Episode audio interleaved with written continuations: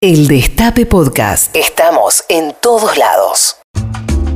Estamos en comunicación con Estela de Carloto. Buenas tardes, Estela, aquí Marcelo Figueras. ¿Cómo te va? Hola, buenas tardes, ¿cómo están? ¿Llegaste a casa? sí, sí, sí, acabo de llegar. Eh, puedo atender si no estaba en viaje. eh, Estela, vos venís de una familia inglesa, ¿no? Barnes, ese es tu, tu apellido este original, ¿o no?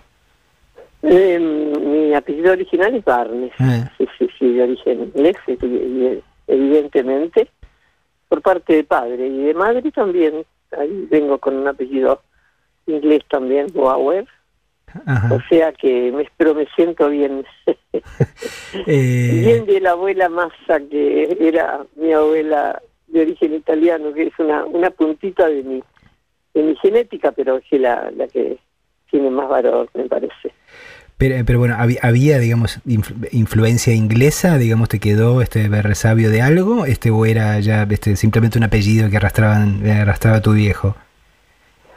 Perdón, no entendí tu pregunta. Que lo que digo es que si había algún tipo de influencia cultural inglesa en tu casa o simplemente era el apellido que traía tu viejo ya de... de- No, no, mi papá en realidad eh, el apellido Barnes lo arrastra en varias generaciones Eh, y suponemos que puede ser del origen de las invasiones inglesas epa. o de algún otro lado, pero él era bien criollo, bien argentino, bien bien de acá, o sea, no no no no no se le notaba en absoluto ni en su este estampa ni tampoco en su forma de, de pensar eh, el origen del apellido inglés. Mi mamá, en cambio, era una señora que, bueno, una joven entonces, este, era mm, de un ambiente social un poquito más alto, eh, con rodeada de la gente, por supuesto, de la familia de su, de su papá y su mamá, de origen inglés ambos, y pero se casó con él y se transformó eh, en, en igual a mi padre, este, una, una madre que tenía la fibra inglesa, esa flema este, tranquila, Mm. que yo he heredado bastante por suerte, porque soy, este, tengo el pensamientos fríos cuando tengo que estar eh, eh, diciendo algo muy importante y muy seguro y también mis reacciones nunca son violentas, al contrario, no soy este gritona ni mucho menos, Mm. todas esas cosas que tienen otras este otras eh, poblaciones, ¿no es cierto? Mm. Eh, pero eh, ella y, se, se ambientó muchísimo con mi papá y fueron muy muy felices por años. Estela, vos fuiste docente toda la vida, digo, ¿fue una, una carrera que elegiste por vocación o porque era una de las pocas salidas laborales este, que se consideraban a- adecuadas para una mujer? No, no, no, en eso no se pensó en absoluto de salida laboral. Mm, Mi mamá no, mi- no trabajaba, pa- mi papá no quiso que ella trabajara, en esa época no se, no se quería que Era la lo- tuviera un empleo y la labor, bueno, pero no influenciaba tampoco en ser una sometida, ni mucho menos. Yo siempre fui como medio mandona, y me llevaba a mi casa a mis, a mis compañeritas de la primaria cuando tenían dificultades para sus tablas o sus eh, recursos este, de estudio y les enseñaba. Fui catequista muy niña, de chicos casi de mi edad, un poquito más, menos, y este, o sea que siempre estuve con el tema de la enseñanza, pero también tuve otras aspiraciones que hoy las cuento y me río profundamente, ¿no? bueno, me gustaba mucho cantar, me gustaba mucho bailar, me, me gustaba ser actriz, esas cosas que este de fantasía que tenemos los, los niños, ¿no? Mm. y también la- la- los adolescentes. Pero en definitiva mi profesión, mi vocación profunda fue ser docente. Lo fui, bueno, hasta que llegó la dictadura cívico-militar y renuncié, este, me jubilé para, para la búsqueda doble que estamos haciendo las aulas de Plaza de Mayo. Estela, hoy eh, en el programa estamos hablando un poco de, de digo, por- porque tenemos muy, muy claro nuestros defectos como pueblo, este, las cosas que, donde a veces hacemos agua, donde a veces nos caemos, Eh, pero estaba pensando en todo caso cuáles son las características positivas que tiene el pueblo argentino Eh, y digo, sobre todo pensando este, en, si hay algún rol que podemos jugar, este, en dar una mano este, más grande de la que hemos dado hasta ahora en el contexto de lo que es Latinoamérica, ¿no? Digo, y vos, vos has visto, eh, has trabajado con este, muchas generaciones este, de niños y niñas. Eh, ahora seguís trabajando con niños y niñas cuando haces trabajo de difusión de lo que hacen las abuelas este, y vas a las escuelas. Y por otro lado has viajado mucho este, por, por eh, trabajo eh, y, has tenido contacto con otros pueblos. Si tuvieses que pensar cuáles son nuestras buenas características, nuestras características loables como, como pueblo, ¿qué, ¿qué, se te ocurre? ¿Qué dirías? Bueno, yo diría que mm, nuestro pueblo es pacífico, no es un pueblo guerrero, no es un pueblo insolente y este, totalmente enervado en, en las en marcar las diferencias y si existen, como existe en este momento la famosa brecha esa que quieren este, profundizar, eso lo fabricaron, no es propio del argentino. Eh, tenemos el ejemplo del gaucho que cuando venía alguien este, y paraba en su, en su rancho, ahí nomás el mate, y si había un asadito comían, y si había que quedarse había también una cama o un abrigo para el, el que circunstancialmente llegaba. Eh, yo me crié, me nací en Buenos Aires, soy porteña, pero me crié en mis primeros siete años en un pueblito muy pequeño de la provincia de Buenos Aires. Mi papá era jefe de correos y ahí viví eh, la bondad de, esa gente, la generosidad de compartir, el que era madrino de padrino de mi hermano menor que nació en ese pueblito, Villa Sauce, eh, este, cerca de La Pampa, pero siempre en la provincia de Buenos Aires, le quería regalar a mi papá ganado para que mi papá se hiciera estanciero como él, que era un gran estanciero y ahora sus hijos siguen, ellos ya no viven. Mi papá no tenía este, ningún este, interés ni condiciones para ser estanciero.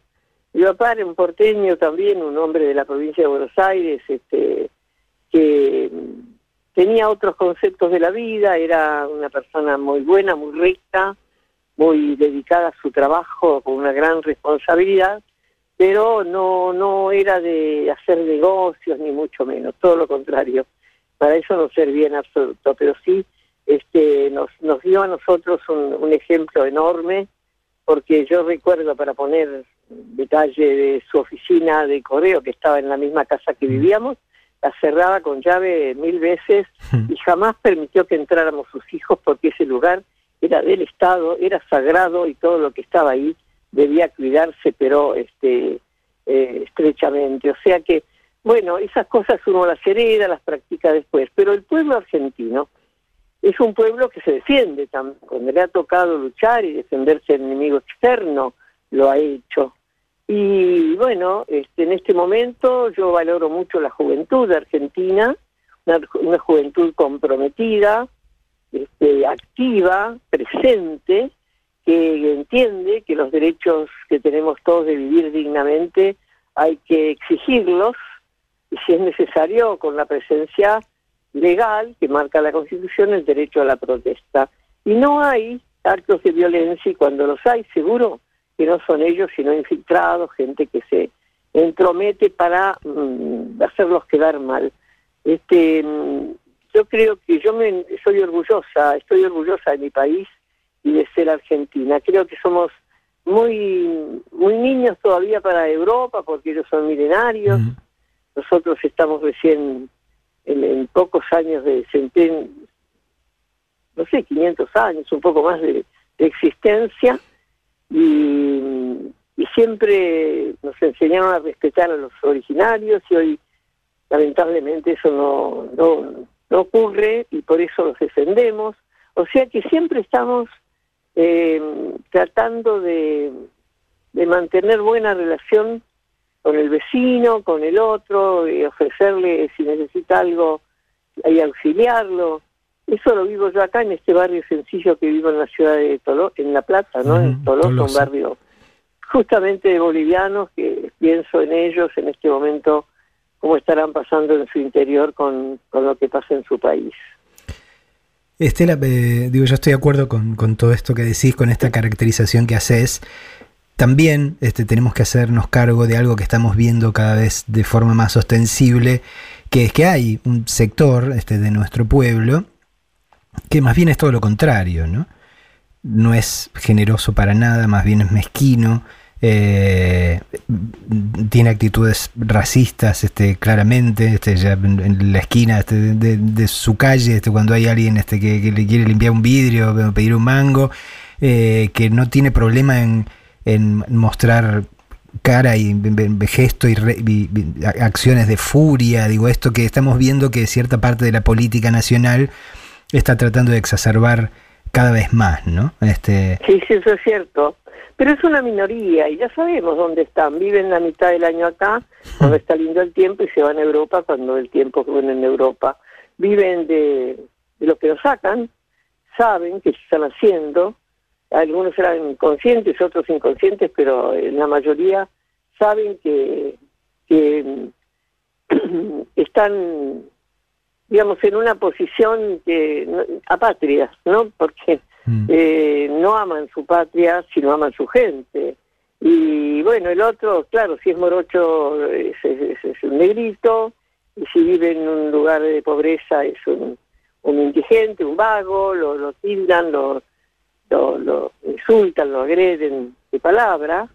Y, este, y bueno, pero yo creo que eso este, se ha profundizado también, ¿no? Porque eh, y por eso tanta lucha contra una actitud eh, política partidaria de un partido que eh, comenzó hace muchos años, allá en el 45, y que pensó justamente en los derechos del pueblo, de la ancianidad, de la infancia, de los jubilados, de las mujeres, el trabajo, las empresas argentinas, en fin, defender el territorio, la patria y a la gente que integra el territorio. Porque esa gente que, que tiene esas ínfulas, este, dan lástima, a mí me dan lástima, porque ¿qué, qué si son de carne y hueso y, y, tienen tanto dinero, ¿qué piensan? ¿Que es, van a durar toda la vida? ¿No se dan cuenta que, que ese egoísmo eh, no los hace más que ser infelices, ¿no? Porque no creo que alguien que tenga esa forma de pensar sea completamente feliz como el otro, que da lo que tiene y lo que no tiene para favorecer al que le hace falta ayuda. Eh, yo, digamos, eh, lamento eso, porque sí existe, y, esa, esa barrera la han profundizado de manera tal que ya llega al agravio máximo, ¿no? Mm. A veces sí es imperdonable. Estela, con, con, la perspectiva, por eso, de, tantos años de laburo en docencia este, y por tu contacto con los chicos a, una hora, eh, ¿no crees que buena parte de, nuestra educación en las últimas décadas eh, ha sido una educación a, partir de darle la espalda a América Latina como si nosotros fuésemos otra cosa, digo, como si no tuviésemos este, nada que ver con ellos? ¿No, crees que algo, algo eh, puede tener que ver esta esta forma de, educarnos aislados del subcontinente que nos tocó? Bueno, mm, en realidad este, dependía tanto nuestra educación de los medios de comunicación como ahora, solo que ahora hay mucha más inteligencia por la modernidad y la ciencia de la comunicación que es magnífica, pero antes la influencia era muy marcada de los medios que nos inculcaban esa forma de pensar, nos educaban a la manera que ellos querían, no había muchos medios, no existía la televisión, hay que ver que muchas cosas vienen de arrastre, de un arrastre donde los mismos cómplices que nos daban malas noticias o nos, nos daban malas enseñanzas, todavía siguen de una manera mucho más sofisticada somos muy jóvenes nosotros, eso es lo que pasa. Y yo creo que mm, en los últimos tiempos se ha aprendido mucho. Yo les voy a decir, he aprendido de mis hijos, de su valentía, de su entrega, de su arrojo, de cómo le daban al que no tenía lo propio, pero no lo que le sobraba, sino lo que querían, pero lo compartían y lo daban. Cómo este, dieron la vida, no la querían dar, por supuesto, no que nadie quería morir, pero sabían que eso podía pasar. Y como dijo Laura, mi hija, la muerte de mi mamá, mamá dice, muchos vamos a morir y nuestra muerte no será en vano. Y yo creo que eso quedó, quedó porque eh, quedamos nosotras, que somos las que hemos aprendido de ellos, y en paz y con mucho respeto por todos y por el otro, no vamos a dejar nunca de seguir caminando para buscar memoria, verdad y justicia. Y eso es un producto que hay que tenerlo en cuenta las abuelas, las madres, los familiares y ahora los nietos, que, estamos sin rencor y sin odio, pero con muchas ganas de que nuestra Argentina sea una democracia, con una democracia real y no ficticia. Eh, Estela, esta, esta cuestión de preguntar, bueno, yo le pregunté eh, más temprano a, nuestros y nuestras oyentes eh, qué pensaban ellos, que era este, ¿qué, teníamos que ofrecer como Argentina, este, como historia argentina, como cultura argentina, al mundo en general, pero particularmente a, los hermanos de, Latinoamérica? Y lo que ya antes de hablar con vos vengo leyendo este mensajes toneladas y todavía me quedan toneladas. Si hay algo en, lo que todo el mundo coincide es eh, en la tarea que ustedes desarrollaron y siguen desarrollando. ¿no? Si hay eh, algo que, que marcó la, nada, que dividió la historia argentina en dos, digo, más allá de la dictadura per se y del genocidio per se, es lo que ustedes hicieron con eso, ¿no? Eh, bueno, eh, nosotros somos mujeres eh, normales, naturales, simples, como todas. La mujer es una leona cuando le tocan un hijo y lo busca y lo quiere encontrar y a raíz de delitos comunes no, no, no por dictadura, sino por, por acciones policiales o lo que fuere, este, se han formado grupos con madres muy valientes. Y ahora fíjense ustedes que el hambre que hay en este país, que se mueran niños por falta de comida, ancianos que no puedan comprar sus medicamentos y sobre todo el, chico que no crece con el alimento necesario ya va a tener este, una diferencia intelectual con los demás.